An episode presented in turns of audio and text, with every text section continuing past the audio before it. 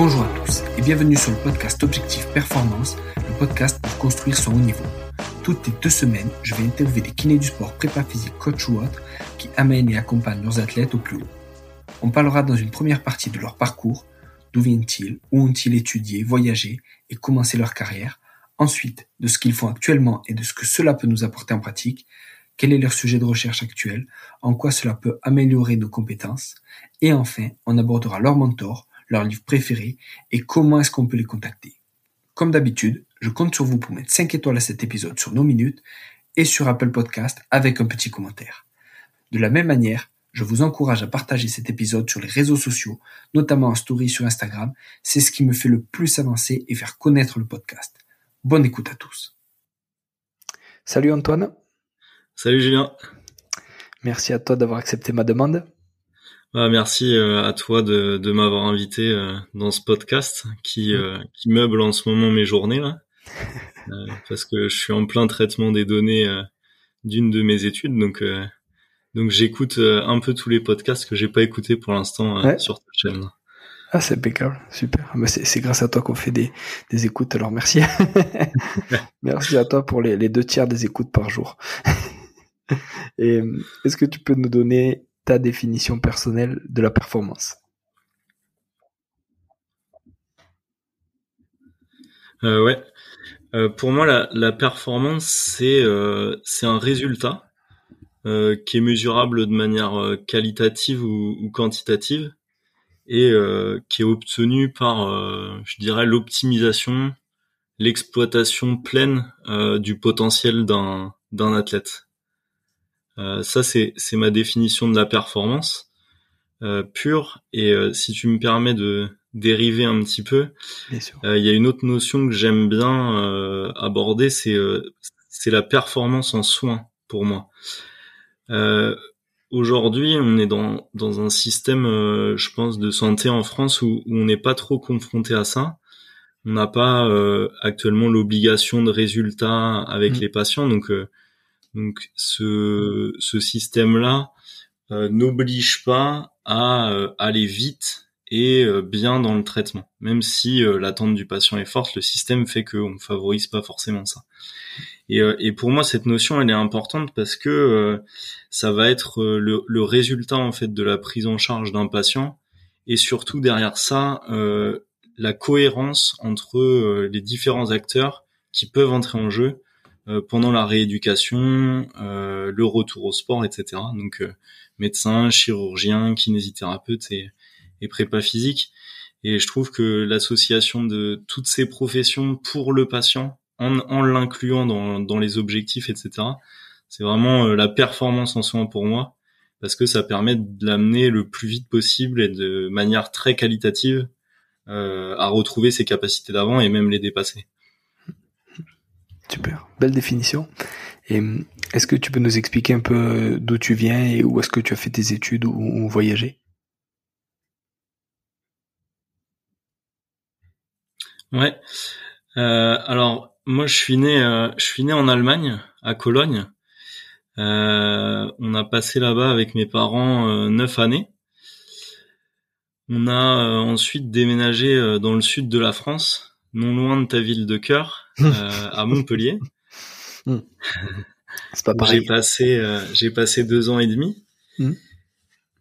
Et puis, je sais, on y a vu des beaux derbies. Hmm. Euh, et puis ensuite, mes parents ont décidé de rentrer, euh, de rentrer euh, par ici, donc à Cholet, dans le 49, puisque ma famille est originaire d'ici. Donc on s'est installé là au début du, du collège pour moi. Euh, donc pas mal bougé dans les dans les premières années de ma vie. Et puis euh, et puis après bah, j'ai fait ma prépa sur Cholet. J'ai fait euh, toute ma scolarité à l'IFM 3R à Nantes. Donc c'est c'est cet acronyme dira sans doute quelque chose à tes auditeurs parce que c'est là la première fois que j'ai rencontré Romain Tourillon mmh. qui a fait un podcast avec toi. Donc on a fait euh, on a fait trois ans là à l'IFM 3R et puis euh, à la sortie de l'école, en fait, moi j'ai commencé à travailler en tant que remplaçant libéral dans des cabinets euh, aux alentours de Cholet, donc en, campagne, où on avait une pratique un peu mixte. Donc, tu vois, ça allait de la traumatologie du sport que j'affectionne particulièrement aujourd'hui jusqu'à la neurologie, en passant par mmh. la pédiatrie, réhabilitation cardio-respi, etc. Et, euh, et donc après une année de remplacement, on décide de voir un petit peu de pays et on part euh, pendant dix mois avec euh, deux couples d'amis en Martinique. Mmh. Donc on, on s'installe pendant dix mois euh, à Tartane, un petit village euh, qui est sur la presqu'île de la Caravelle en Martinique. Et puis on y passe dix mois très sympathiques. Euh, donc paysage de vacances, activités mmh. en tout genre, randonnée, trail, etc. Mais euh, mais voilà, au niveau de au niveau professionnel, même si euh, on rencontre, enfin ça a été une expérience humaine euh, incroyable parce que c'est un rythme de vie qui est complètement différent de mm. de la métropole. Les gens sont souriants, tout va toujours très bien. Mm. Euh, au niveau pro, c'était pas forcément l'éclate pour moi.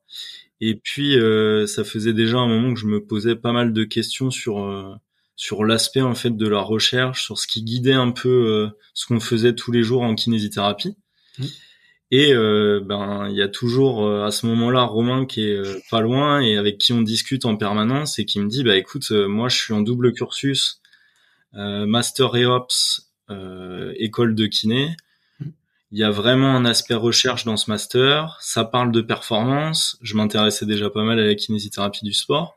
Et il me dit, euh, ben, tu devrais essayer de candidater et ça te permettrait de voir un peu si euh, justement cet aspect recherche, euh, il te plaît et puis d'approfondir tes connaissances en fait en, en préparation physique parce que le master EOPS c'est, c'est la fin du cursus des préparateurs physiques sur Nantes. Mm. Donc de là, je, je fais une lettre de candidature et puis j'écris à, à, François Hugues qui était l'ancien directeur du laboratoire MIP, motricité, interaction et performance à Nantes. Ouais. Et euh, je lui parle un petit peu de mon projet, de, de pourquoi euh, j'aimerais euh, intégrer en fait ce, ce master, quels y étaient mes intérêts, et puis et puis voilà mon intérêt pour la recherche, essayer de comprendre un peu. Et donc de là on fait on fait un dossier, une validation des acquis et euh, je j'intègre ce master en deuxième année parce que avec euh, notre diplôme de l'époque, on pouvait faire une validation des acquis et pas nécessairement passer par le master 1. Ok. Euh, donc donc euh, pendant tout l'été en fait, je bûche les cours du master 1 mmh.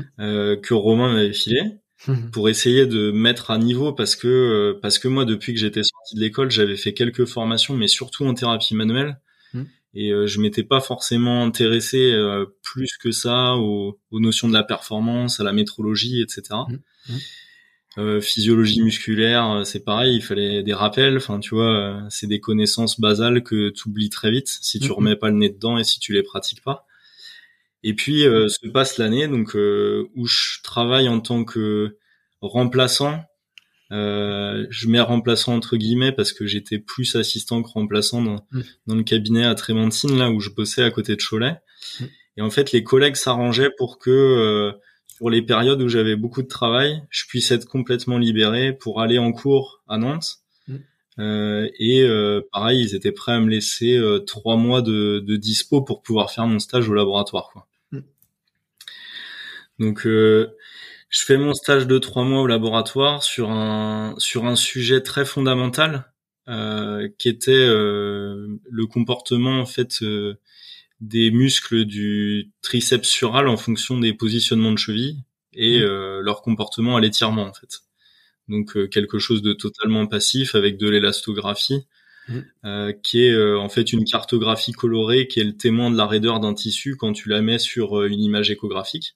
Et, euh, et donc, euh, donc je fais mon stage recherche dans ce labo-là trois mois, et puis après il se passe se passe la fin d'année qui était très sport parce que parce qu'il fallait écrire le mémoire, traiter traiter les données, tout ça en même temps que je travaillais au, au cabinet.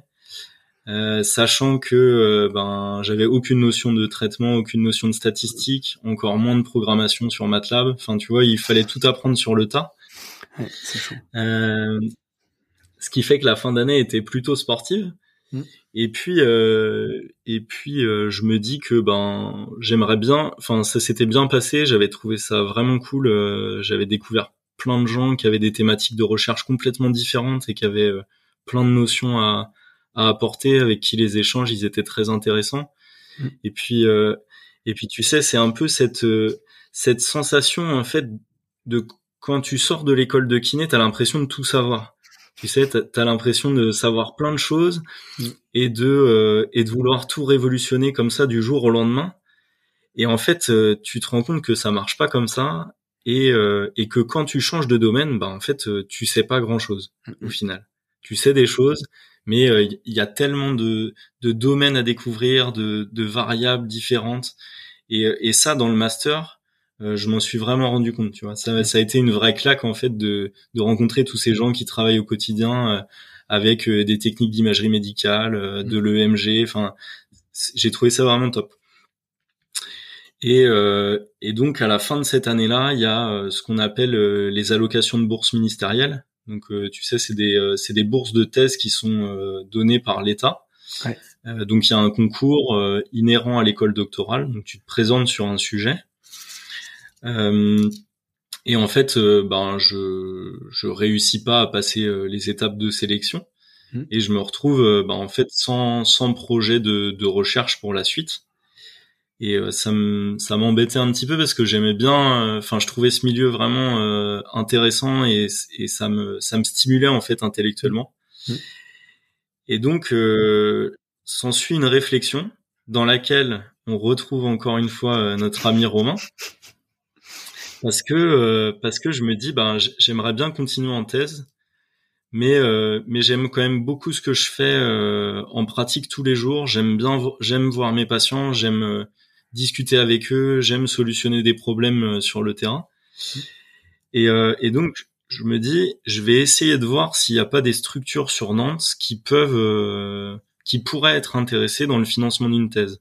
Parce que à cette époque-là, j'entends parler en fait de de ce qu'est la thèse CIFRE, qui est euh, qui est en fait une, une thèse qui est financée par une entreprise qui emploie un doctorant. Et donc je savais pas du tout si ça pouvait se faire avec euh, avec un cabinet de kinésithérapie. Mais bon, avant de commencer les démarches, il fallait déjà savoir s'il y avait des personnes qui étaient motivées pour ça. Et donc on réfléchit un petit peu et sur Nantes, il y avait quelques structures qui pouvaient répondre à ça. Et la première que que je sollicite, c'est euh, c'est l'Institut Sport Atlantique, qui est euh, un cabinet de kinésithérapie du sport qui se situe à Saint-Herblain, donc juste à côté de Nantes. Et totalement au culot, euh, je leur envoie un mail en fait en leur disant ben voilà euh, je termine mon master 2 je suis kinésithérapeute j'ai fait telle formation euh, j'aimerais bien continuer dans la recherche et puis avoir en même temps un pied dans la clinique mmh. est-ce que ça pourrait vous intéresser de d'éventuellement avoir enfin d'employer un doctorant en fait? Mmh. Et, et, en fait, à ce moment-là, il y avait donc deux principaux titulaires au cabinet qui sont euh, François et Christophe. Qui euh, qui me disent, euh, qui répondent à mon mail déjà très rapidement et qui me disent, bah oui, on est intéressé, passe au cabinet un soir, on se rencontre, on discute. Et, et en fait, c'est là où j'apprends que bah, ce projet, il avait déjà été abordé quatre ou cinq ans auparavant, où il y avait eu des discussions entre l'université et puis le, le cabinet pour éventuellement mettre en route une thèse. Et donc euh, là-dessus s'en suivent, euh, c'est une longue histoire. Hein. Mmh. là-dessus euh, s'en suit en fait une période de négo entre euh, l'université et puis le et puis le cabinet. Donc l'université présente plusieurs projets de recherche scientifique.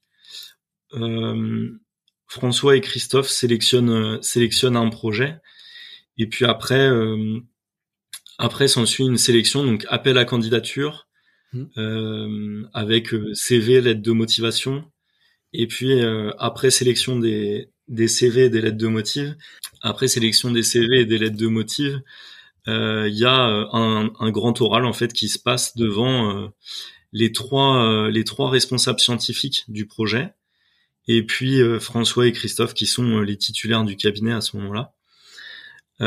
les trois responsables scientifiques, euh, ils ont tous les trois une valence euh, un peu différente. à mes yeux en tout cas, c'est donc Guillaume Le Sang, qui est un kinésithérapeute de formation, qui aujourd'hui travaille plutôt sur la recherche et l'enseignement. Mmh.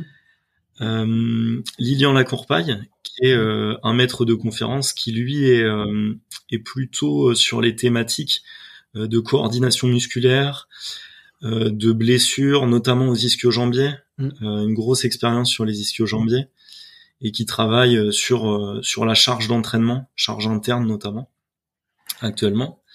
Et puis Antoine Nordez, qui est mon directeur principal de thèse, qui lui est un chercheur qui est plutôt sur l'aspect euh, mécanique euh, des interactions euh, muscle-tendon.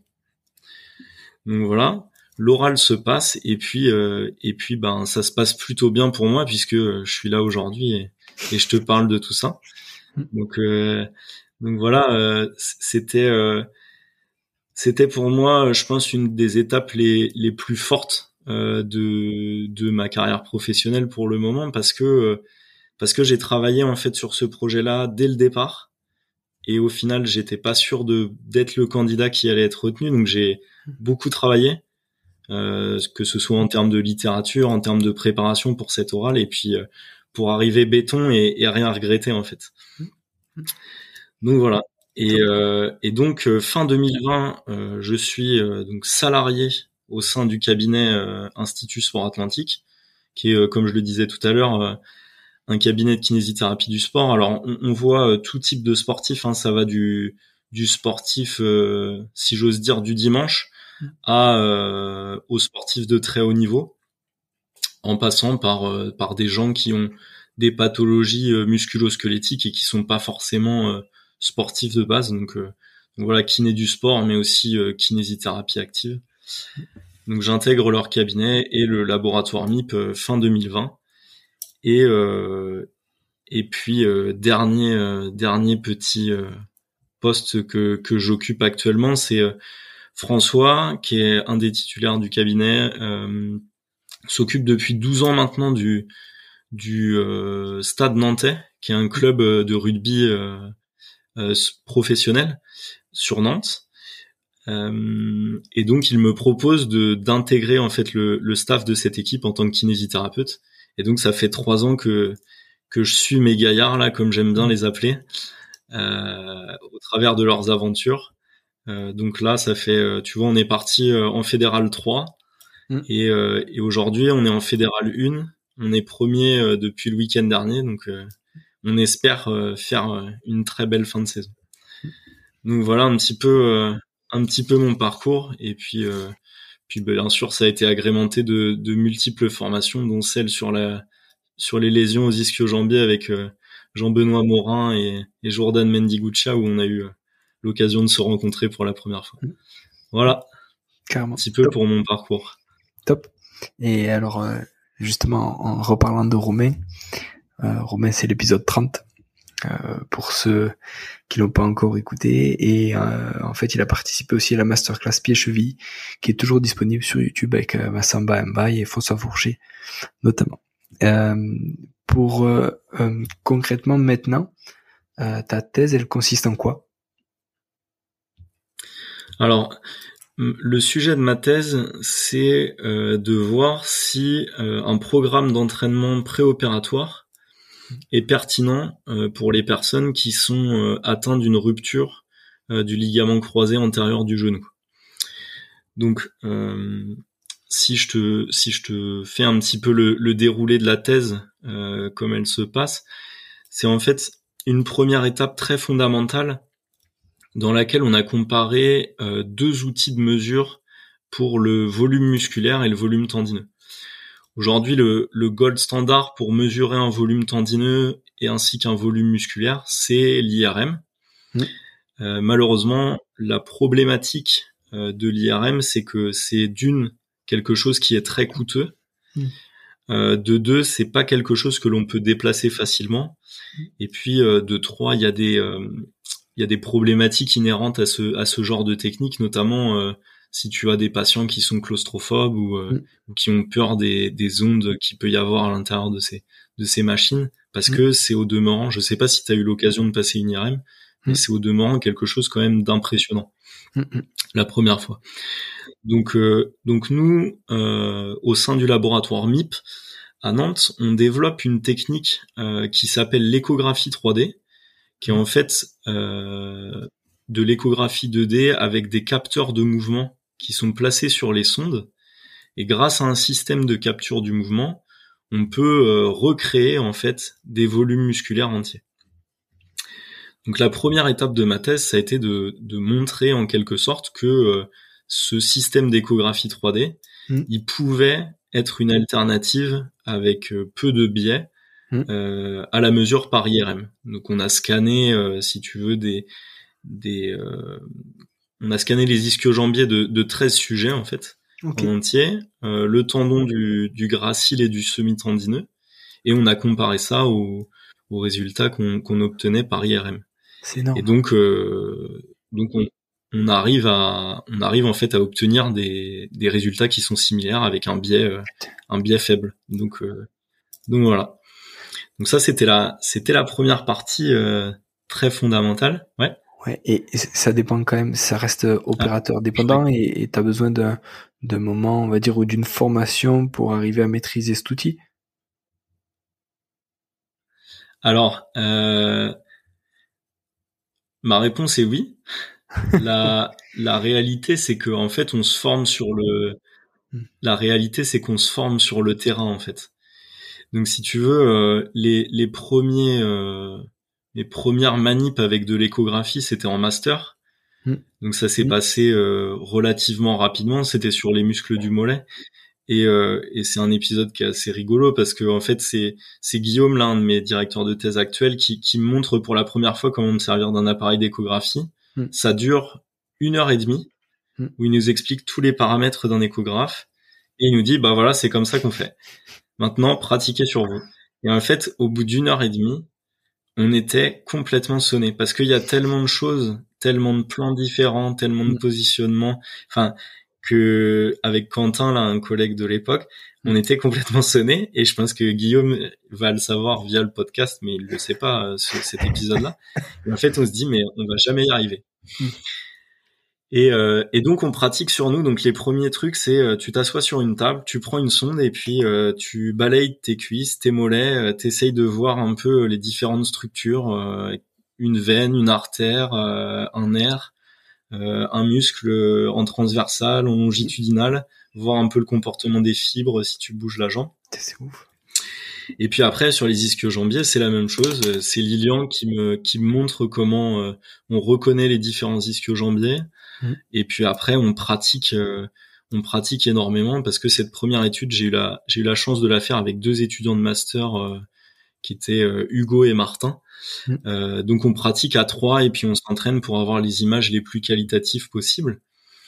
Et, euh, et ce qu'il faut savoir, c'est que euh, pour que l'image, en fait, elle soit quali et qu'il n'y ait pas trop de compression du volume musculaire, mm. on développe à Nantes un, un, gel pad, en fait, donc une espèce de couche de gélatine qui se positionne à l'arrière de la cuisse et qui va absorber en fait la pression de la sonde pour pouvoir scanner de manière homogène le muscle parce que si tu le comprimes différemment à différents endroits, tu peux modifier de manière très importante en fait le, le volume final. Donc ça c'est c'est la première étude. Euh, la, la, deuxième c'est euh, la deuxième ça a été un entraînement chronique de de neuf semaines qui euh, consistait en, en, deux méthodes différentes d'entraînement. Donc il y avait on avait trois groupes. Un groupe qui s'entraînait euh, à charge légère Mm. euh, avec du blood flow restriction, dont euh, Massamba t'a parlé. Mm, mm. Euh, un groupe qui s'entraînait à charge lourde. Alors charge lourde, je spécifie ici, c'est de la 10-12 RM parce que c'est pas les définitions qu'on retrouve dans la littérature. Où on est plus vers de la 6-8 RM. Là, c'était de la 10-12 RM. Et puis euh, et puis un groupe contrôle qui continue lui ses activités en fait sportives du quotidien on avait bien sûr pris le soin de d'exclure euh, de l'essai euh, des gens qui étaient familiers avec euh, l'entraînement contre résistance. Mm. Et, et, donc on regardait l'évolution de leur volume musculaire mm. et de leur volume tendineux au fur et à mesure en fait de cette étude là. Et, et en fait, l'objectif de cette étude-là, c'était de déterminer une dose d'entraînement pour l'appliquer ensuite à des patients. Qui est euh, la dernière étude qu'on va lancer la courant février. Mmh. Euh, une étude que je réalise en fait avec euh, une dizaine de structures, donc cabinet de kinésithérapie du sport sur Nantes, mmh. où on va en fait entraîner euh, les, des patients en préopératoire mmh. avant leur opération euh, de ligamentoplastie. Mmh. Et donc là, euh, on a à nouveau deux doses d'entraînement. Un entraînement contre résistance pur et dur qui a pour objectif l'hypertrophie musculaire et tendineuse et par conséquent euh, de l'augmentation de force et euh, un deuxième groupe qu'on appelle groupe neuromusculaire. En fait, euh, c'est un terme qu'on retrouve dans la littérature, qui n'a pas vraiment de traduction littérale en français, mmh. euh, qui va plutôt être un groupe qui va être basé sur des exercices proprioceptifs, dynamiques, de saut, etc. Et en fait, notre intérêt, c'est de voir l'évolution de ces, de ces personnes-là au décours de leur prise en charge en préopératoire et en post-opératoire sur euh, des critères qui seront la douleur, l'œdème, mm. euh, leur progrès dans des dans des tâches de dans des exercices en fait euh, de musculation mm.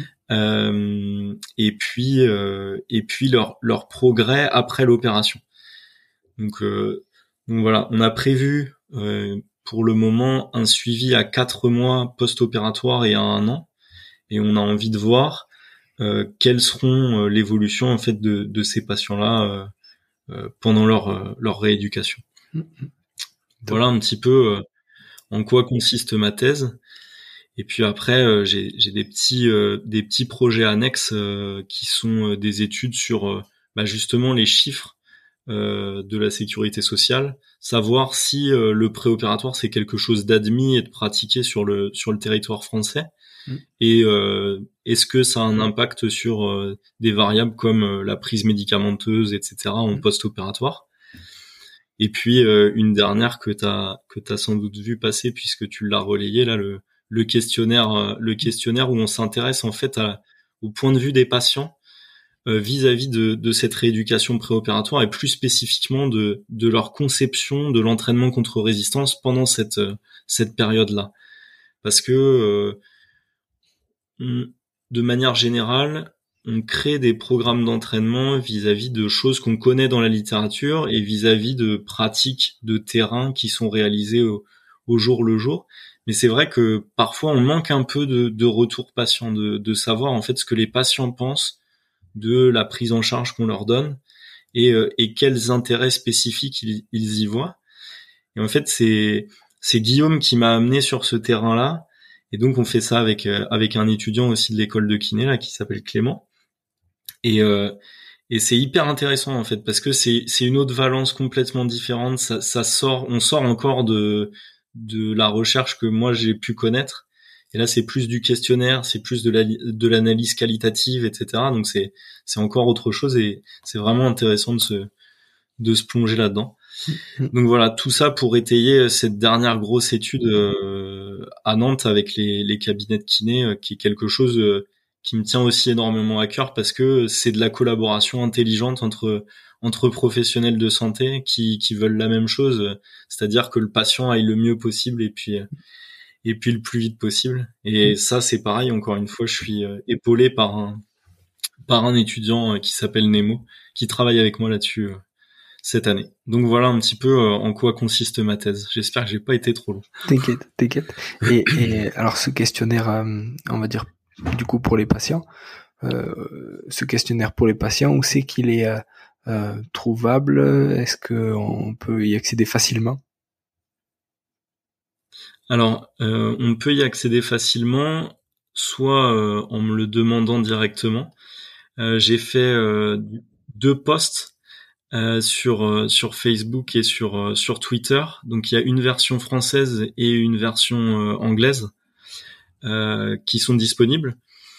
Et puis bah, c'est assez facile de les trouver. Moi c'est Antoine Frouin sur sur tous mes réseaux. Hein. Je j'ai pas de pseudo rigolo ou échange. Donc donc voilà, c'est assez facile de me retrouver.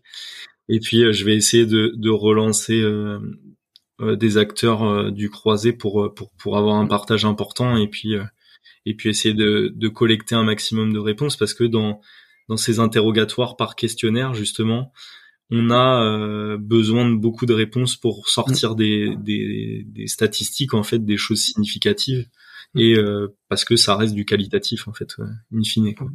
ok. Et donc voilà. Antoine du coup c'est quoi l'intérêt de la rééducation en pré-op eh bien l'intérêt euh, de la rééducation en pré-op pour moi Julien elle est elle est multiple en fait parce que euh, ce qu'il faut bien se figurer, c'est que si on dit préopératoire, ça veut dire que le patient, à la finale, il va se faire opérer. C'est-à-dire qu'il va obligatoirement passer au bloc opératoire. Si on parle de rééducation préopératoire. Mmh. Euh, les intérêts, ils sont multiples pour moi. C'est, que cette phase-là, en fait, c'est une phase euh, d'évaluation incroyable parce que on va justement pouvoir euh, recenser un nombre important de, paramètres auprès du patient, que ce soit au niveau de la force maximale du membre contralatéral, que ce soit au niveau de son volume musculaire, que ce soit au niveau de, de comment le patient se sent, de sa qualité de vie, de, quel est, dans quel état psychologique est ce patient-là, euh, quels sont ses objectifs pour après, et puis, euh, et puis au-delà des évaluations euh, biomécaniques ou musculaires de force, psychologie, etc., on peut aussi, en fait, on a et surtout, je pense, un impact au niveau de la perception des patients, c'est-à-dire qu'ils vont commencer à faire leurs exercices à ce moment-là. On va les familiariser avec le renforcement musculaire que j'affectionne particulièrement. On va les familiariser avec la kinésithérapie et donc, pour moi, en post-opératoire, ces gens-là savent un petit peu plus où ils vont, savent pourquoi on va faire certaines choses et euh, vont peut-être, je dis peut-être parce que aujourd'hui on n'a pas assez de d'écrits sur la chose pour avoir des certitudes, mais peut-être évoluer de manière plus importante, avoir une cinétique de récupération plus importante, du moins dans les premiers mois qui suivront l'opération. Hmm. Donc voilà un petit peu à, quoi ça sert, euh, à quoi ça sert la, rééducation préopératoire. Et, euh, et je pense que la question que qu'on peut se poser, c'est euh, ben, il faut, enfin c'est pas une question, mais en fait il faut pas confondre justement cette rééducation préopératoire et et le traitement conservateur, parce que quelqu'un qui va quelqu'un qui va être dans l'optique d'un traitement conservateur, euh, il a au final pas de pas d'obligation de d'opération entre entre guillemets. Enfin, il n'y a pas de, c'est pas une obligation, mais il n'y a pas de date d'opération qui sera fixée avec lui. Et, euh, et en fait, je différencie un peu ces deux choses-là parce que euh, parce que pour moi, le conservateur peut euh, en partie découler du préopératoire. C'est-à-dire que, hmm. imaginons que demain on ait un, un patient qui soit on a un patient qui arrive au cabinet et puis on se rend compte que au fur et à mesure des semaines de rééducation préopératoire qu'on a avec lui, euh, son évolution elle est importante. On constate qu'on n'a pas d'instabilité euh, mécanique avec ce patient sur le genou, qu'il arrive à reprendre euh, des activités petit à petit. On peut orienter ce patient-là vers vers le conservateur et, mm. et voir ce que ça donne. C'est aussi un des intérêts pour moi de de la de la rééducation préopératoire. Mais ça, encore une fois, il faudra beaucoup d'écrits pour pour pouvoir continuer à l'étayer et puis euh, et puis augmenter euh, sa pratique. Ouais. Et du coup, en cas de traitement conservateur, est-ce que ton LCA cicatrise et est-ce que si tu fais des tests, euh, on va dire de retour au sport fonctionnel, est-ce que tu as les mêmes scores euh, après une opération ou après un traitement conservateur? Alors, il y a plusieurs questions là dans ta dans ton interrogation. Euh, je vais les je vais les prendre une par une. Je vais commencer par euh, par ta question sur la cicatrisation parce que je pense que c'est quelque chose qui se développe énormément actuellement. Euh, on s'y intéresse beaucoup Et, et en fait, on se rend compte que oui, c'est possible qu'il y ait une cicatrisation du ligament croisé antérieur pendant un traitement conservateur. Mm. Donc après, les, dans ce que je connais de la littérature à ce propos-là, c'est des mécanismes qui sont encore un peu flous. On sait que à la suite d'une rupture euh, du ligament croisé antérieur, il y a euh, une augmentation euh, du nombre, enfin du de la concentration en facteur de croissance intra-articulaire. Et que il y a une présence importante de collagène de type 3 pareil qui va servir du coup à, à générer des euh, des ligaments en fait qui sont composés de collagène de type 1 et euh, et en fait euh, ce qu'on peut lire aujourd'hui c'est que des ruptures qui seraient plutôt proximales c'est-à-dire mmh. plutôt rapprochées du, du condyle fémoral mmh. auraient plus de chances de, de cicatriser de manière spontanée. Après ce qu'il faut voir là-dedans c'est c'est qu'en fait aujourd'hui on n'est pas sûr Hmm. On ne sait pas euh, combien de personnes exactement cicatrisent parce que les, les essais, euh, même qui recensent énormément de, de personnes, euh, sont pas, euh, on va dire que la qualité, elle est remise en cause dans dans certains écrits. je pense notamment à un écrit de Philbay sur la question là récemment, qui où il y a 54 patients qui sont analysés au final et il y a 16 hmm. patients qui, qui cicatrisent. Donc c'est quand même un, un, chiffre intéressant, mais, mais encore une fois, ça va dépendre de la localisation, ça va mm. dépendre de, de la blessure initiale, de, de, du traitement, du traitement, ouais, notamment. Et puis, euh, et puis après, une autre question, c'est euh, est-ce que le, est-ce que le ligament qui est, euh, qui est en fait cicatrisé a les mêmes propriétés mécaniques?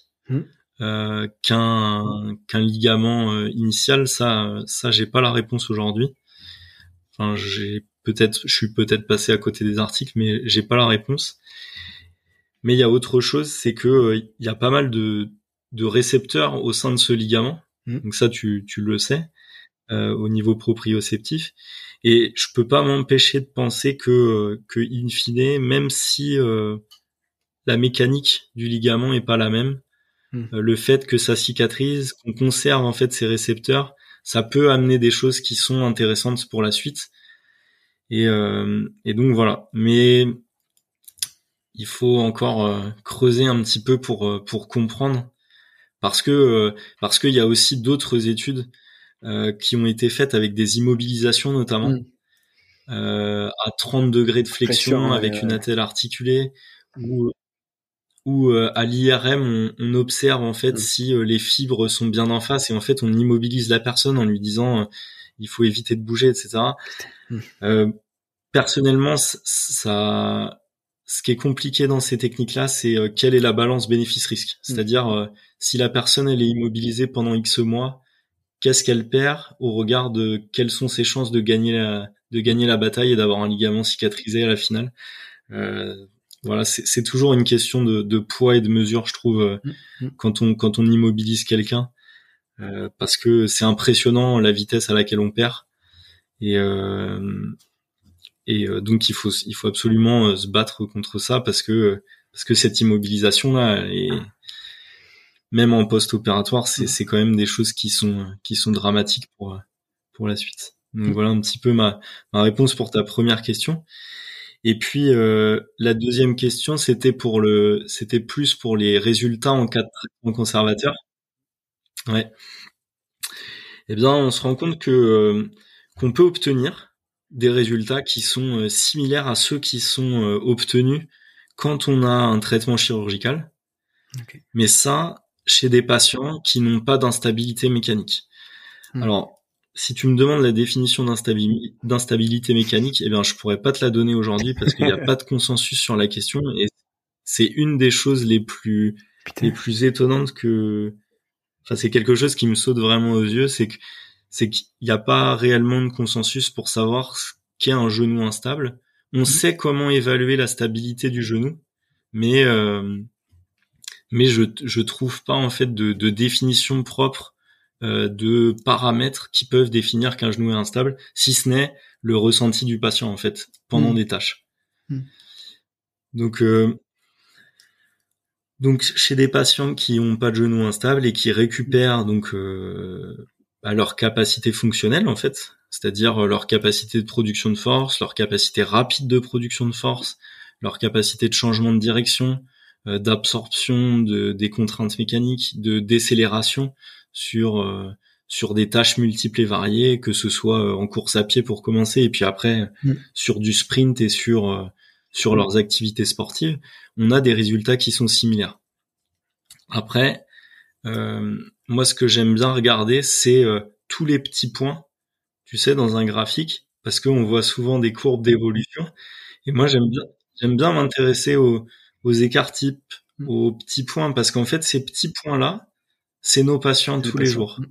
Et donc, la majorité, on sait qu'ils seront dans la courbe d'évolution classique, mais il y a une chance que notre patient il soit en dessous et que sa courbe d'évolution elle soit moins bien. Et donc, je trouve ça intéressant toujours de regarder un petit peu ce qui se passe euh, euh, en trajectoire individuelle parce qu'en clinique, c'est c'est ce qui nous parle quand même beaucoup. Mm. Et après, euh, ces, ces tests sur le sur le retour au sport et sur la pratique, c'est pareil, c'est des choses qui sont en cours. Les écrits euh, les écrits avancent là-dessus.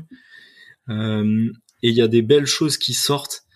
Euh, Il y a un papier euh, super euh, qui a été écrit par Bird, qui est un des gars qui a écrit euh, un des premiers papiers en fait sur la rééducation préopératoire. Donc c'est assez rigolo. Mm. Et euh, ce ce gars-là a écrit un Lancet euh, récemment, qui est un qui est un essai contrôlé randomisé qui s'appelle euh, ACL Snap, et en fait qui qui étudie les trajectoires des patients juste en termes de qualité de vie, parce que ça c'est beaucoup utilisé la qualité de vie, euh, le ressenti du patient psychologique, etc. Parce que c'est des mesures qui sont relativement simples à faire dans des dans des essais qui sont aussi énormes et aussi qualitatifs que ceux qui sont publiés dans le Lancet. Et en fait, on s'aperçoit que les trajectoires sont montantes pour les patients qui sont initialement en traitement conservateur, puis qui finalement vont aller à l'opération, Mhm. qu'on a des résultats supérieurs pour ceux qui vont directement à l'opération, mais ça en termes de qualité de vie et en termes de, de, de ressenti sur le genou, avec des questionnaires comme le COS par exemple, euh, à 18 mois après inclusion. Et on se rend compte que la trajectoire la, la moins bien dessinée dans cet essai-là, c'est euh, au final ceux qui sont euh, dans un traitement conservateur pur. Mais après, il n'y a pas d'explication sur euh, pourquoi est-ce que la qualité de vie est moindre chez ces personnes-là. Et c'est un essai qui est réalisé chez des personnes qui ont une problématique de LCA en non aigu. Donc qui potentiellement ont des, déjà des problématiques d'instabilité Mm, euh, mm. avérées. Quoi. Ok. Mais c'est un, c'est un super papier que j'ai découvert euh, par l'intermédiaire d'un collègue de labo et euh, qui est vraiment très intéressant et qui est très bien fait.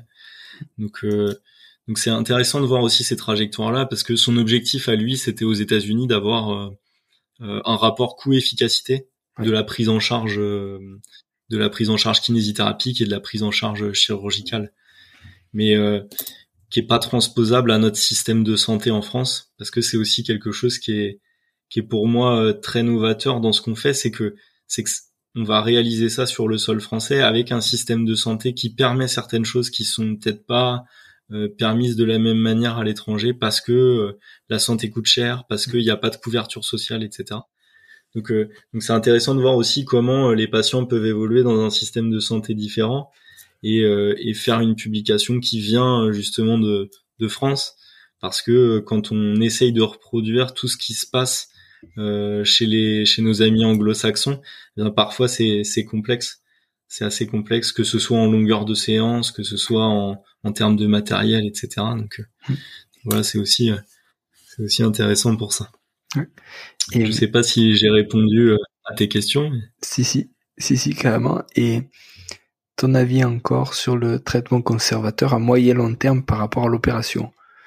Euh, Est-ce que hum, est-ce que l'opération ça tient mieux? On a parlé de la qualité de vie. Est-ce que l'opération ça tient mieux à moyen et long terme? Et du coup t'as as moins de risques. Alors on sait qu'après une opération t'as quand même un risque de développer de l'arthrose. On sait que si on n'opère pas aussi, Mais entre guillemets, c'est quoi le plus risqué pour le devenir et pour l'avenir de ton genou? Est-ce que c'est de faire opérer ou de pas se faire opérer?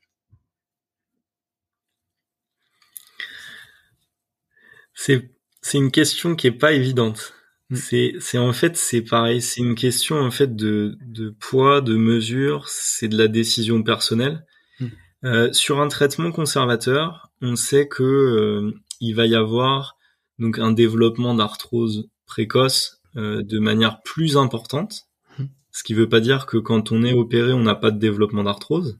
Donc ça, c'est aussi des notions qu'il faut avoir parce qu'on a on a tendance à vouloir toujours être tout noir ou tout blanc et la vérité est plutôt grise. Euh, on sait que en cas de traitement conservateur, on va avoir plus de risques d'avoir une lésion méniscale secondaire euh, dans les années qui suivent en fait la, la lésion euh, du, du croisé antérieur. Euh, mais en même temps, j'ai envie de te dire, euh, sur un ligament croisé opéré et euh, reconstitué avec un néogreffon, on a aussi des risques. Euh, si tu prends les papiers qui sont très connus euh, d'Arderne et compagnie, on voit qu'il y a au final un pourcentage très faible de gens qui retrouvent la compétition au même niveau après une opération. On voit que il y a des complications quand même à ces opérations-là, qu'elles soient euh, avec un prélèvement de tendon quadricipital, patellaire, ou encore de, de tendons euh, aux ischio-jambiers. Donc, donc voilà, c'est toujours une question, une question de poids et de mesure. Et, euh, et aujourd'hui, bien sûr que, bien sûr que si on vivait dans un monde idéal et qu'on avait à chaque fois le temps avec tout le monde, notamment les athlètes, de faire un traitement conservateur, mm. de voir s'ils répondent bien à ce traitement, de voir s'ils sont instables ou non, et puis ensuite, en dernier recours, de leur conseiller la chirurgie parce que le genou répond pas bien et parce que leurs objectifs sont de revenir au plus haut niveau ou de revenir à la compétition dans leur sport, bah forcément, je te dirais, on commence par le conservateur. Hmm. Mais aujourd'hui, euh, l'opération est le traitement de choix. Force de constater que c'est le traitement de choix aujourd'hui. Euh, et on a peu de temps pour euh, décider avec un sportif et je pense que c'est encore plus marqué au, au niveau parce qu'il y a une pression de l'institution euh, pour revenir vite parce que c'est souvent des joueurs majeurs etc euh, de se dire ben on t'opère dans deux jours et puis après euh, tu fais ta rééduque FISA et puis tu reviens pour telle compétition etc enfin c'est toujours une question de trajectoire individuelle mm. et comme je te dis depuis depuis le début c'est pour moi c'est vraiment toujours individualisé la réponse à, des questions parce que parce que chaque personne correspond à un petit point et euh, et les techniques de rééducation seront pas les mêmes. C'est pour ça que j'ai du mal avec euh, les grandes guidelines parce que en fait les guidelines c'est fantastique pour donner des bases, mais après dans ces bases-là, il faut individualiser, il faut aller chercher certains paramètres chez certaines personnes, aller en développer d'autres chez d'autres, etc. Et, et donc je pense que la réponse à cette question-là, malheureusement, elle est, enfin heureusement aussi, elle est, elle est individuelle en fait. Mmh. Elle dépend de la situation de chacun, elle dépend des objectifs, mmh. elle dépend de ce qu'ils veulent. Et, euh, et voilà. Mais oui, dans chaque situation, il y a des risques. Euh, il y a aussi des points positifs dans chaque. Et, euh, et donc voilà, tout, tout ça est à, tout ça est à prendre en compte pour chaque patient et chaque, chaque athlète, je pense. Mmh. Top. Antoine, est-ce que tu as des mentors ou des gens qui t'ont inspiré, qui t'inspirent?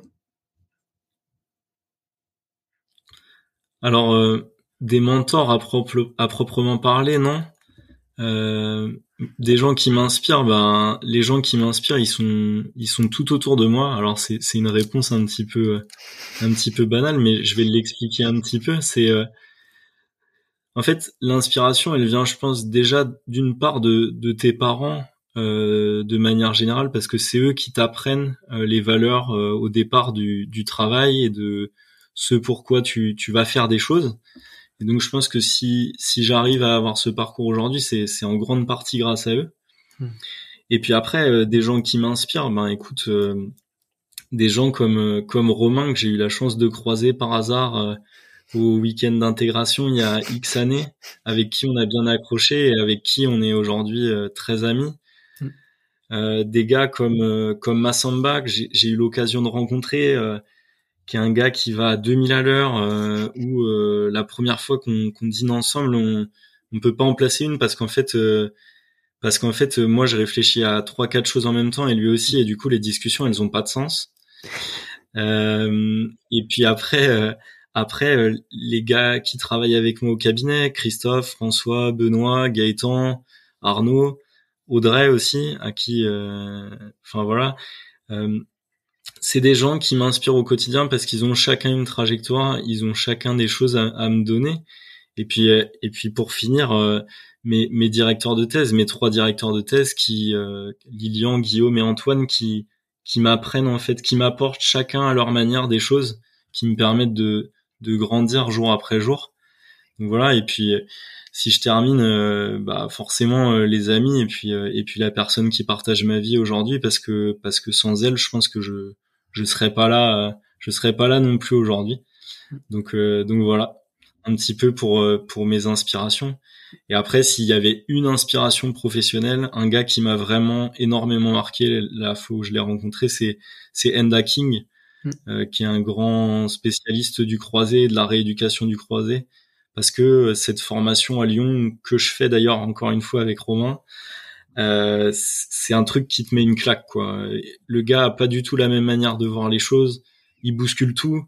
Euh, tu sors de là-dedans et tu te dis mince, euh, j'ai dû louper un épisode dans, dans, le truc où je me dis que bah je rééduque bien un croisé. Et euh, et en fait c'est ces choses-là qui sont fantastiques. Mais pour moi chaque personne a, a vraiment quelque chose à apporter. Et euh, donc mentor à proprement parler non, mais j'essaye de me nourrir en fait de des expériences de chacun et de et des rencontres que je peux faire. Hmm. Top. Donc voilà. Top. Et en termes de livres, en, en kiné, en prépa physique ou des trucs rien à voir, qu'est-ce qui t'a, qu'est-ce qui t'a plu dernièrement, qu'est-ce qui t'a marqué? Alors, euh, en termes de, de littérature générale, je, suis vraiment un très très mauvais élève parce que euh, je lis très peu.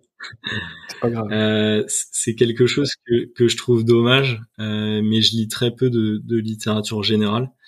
Après, euh, des bouquins euh, plutôt sciences du sport, etc., qui qui m'ont marqué.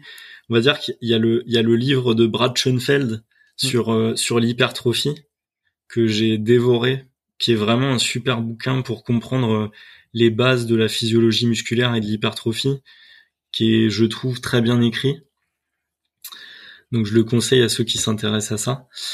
Euh, après, il y a un autre gros pavé que j'ai que j'ai euh, acheté il y a un an, je pense maintenant, qui est le gros bouquin de la de l'association des préparateurs physiques américaines, là, la NCSA, mm. euh, dans laquelle en fait il y a énormément de chapitres sur euh, sur les mesures, sur les évaluations, sur tout ce qu'on peut faire en fait en sciences du sport. Alors ça se lit pas comme ça le soir, mais chaque chapitre a, a un intérêt et, et c'est des trucs sur lesquels il faut mûrir une réflexion. Euh, un autre livre qui m'a marqué, c'est d'ailleurs quelqu'un qui a fait un podcast avec toi, euh, Martin Buchette, qui a mm. écrit un livre qui s'appelle Ego Goals. Euh, et son podcast m'avait vachement marqué parce qu'en fait, tu, tu te reconnais euh, malgré toi dans, dans plein de situations qu'il évoque. Mm. Et, euh, et ça m'avait vraiment marqué. Et le dernier livre que je lis en ce moment, c'est un livre de, de Guillaume Millet sur l'ultra trail, mm. parce que je suis un passionné de trail et, euh, et en fait, ce gars-là a créé euh, ce que j'appelle une bible, c'est-à-dire que dedans, bah, il y a tout. Il y a tous euh, les paramètres inhérents à, à l'ultra endurance, à l'entraînement par rapport à ça, à la nutrition, quels facteurs favoriser. Et comme je suis un passionné, je suis pas vraiment objectif sur le bouquin, mais je le trouve, je le trouve top. Donc, donc voilà un petit peu pour pour mes lectures. Super, super.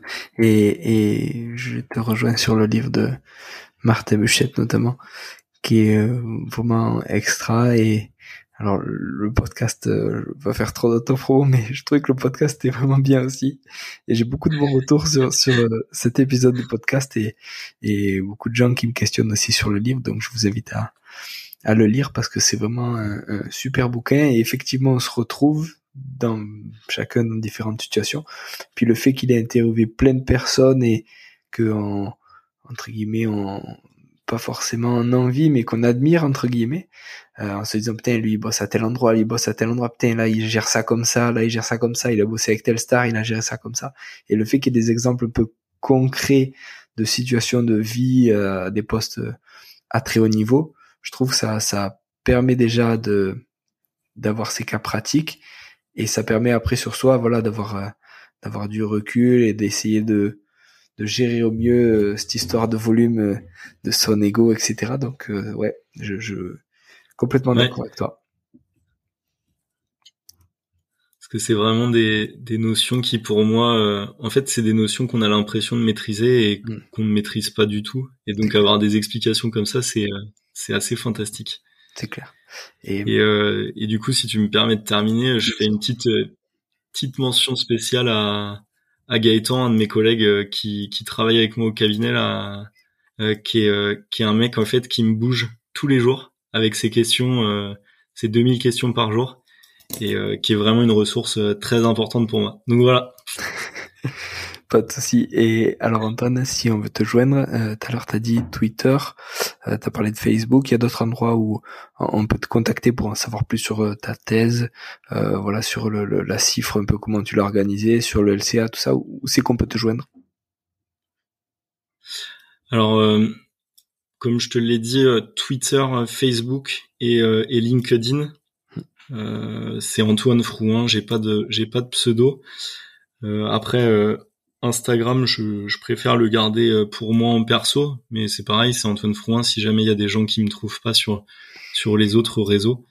Donc euh, donc voilà un peu et puis euh, j'essaye de j'essaye de répondre de manière de manière rapide s'il y a une sollicitation mais mais parfois je, je zappe un peu. Hmm. Donc il faudra pas il faudra m'excuser si je si je réponds pas dans la dans la minute quoi. Et pour terminer, tu, interviens aussi au JFK en mars, c'est ça? Ah oui, ouais. Eh ben, encore une aventure que je vais mhm. partager avec euh, avec Romain euh, Massamba et puis euh, et puis Simon Barouet-Bellou que tu connais bien aussi. Ouais. avec qui on va faire un, un symposium sur le ligament croisé, un peu en décalage avec les notions qu'on a l'habitude de voir dans ce genre d'exercice. On essaie de proposer quelque chose euh, un peu en marge. On espère que ça plaira. Et puis, euh, et puis j'en profite, euh, comme tu parles des JFK, on aura aussi une deuxième présentation sur la version, sur la première version du questionnaire là, dont j'ai parlé tout à l'heure, qui sera présentée par Guillaume, du coup, un de mes directeurs de thèse à ce moment-là. Donc voilà. Ça va être énorme, c'est super, parfait. Antoine, merci beaucoup. Bah merci à toi surtout Julien. Et puis comme tu dis, euh, c'est énorme. c'est énorme. Tout le monde me chambre avec ça. merci beaucoup Antoine, à la prochaine. Ciao. Salut. Voilà, merci d'être allé au bout de cet épisode. J'espère que vous êtes régalé autant que moi. Si vous voulez m'aider, le mieux est de partager cet épisode au plus grand nombre. Parlez entre vous, débriefez-le que ce soit en live ou sur les réseaux. Qu'en avez-vous retenu? En quoi cet épisode peut vous aider à construire votre haut niveau? N'hésitez pas non plus à me faire un retour ou à me proposer des personnes à interviewer, je répondrai avec plaisir. À très bientôt pour un nouvel épisode.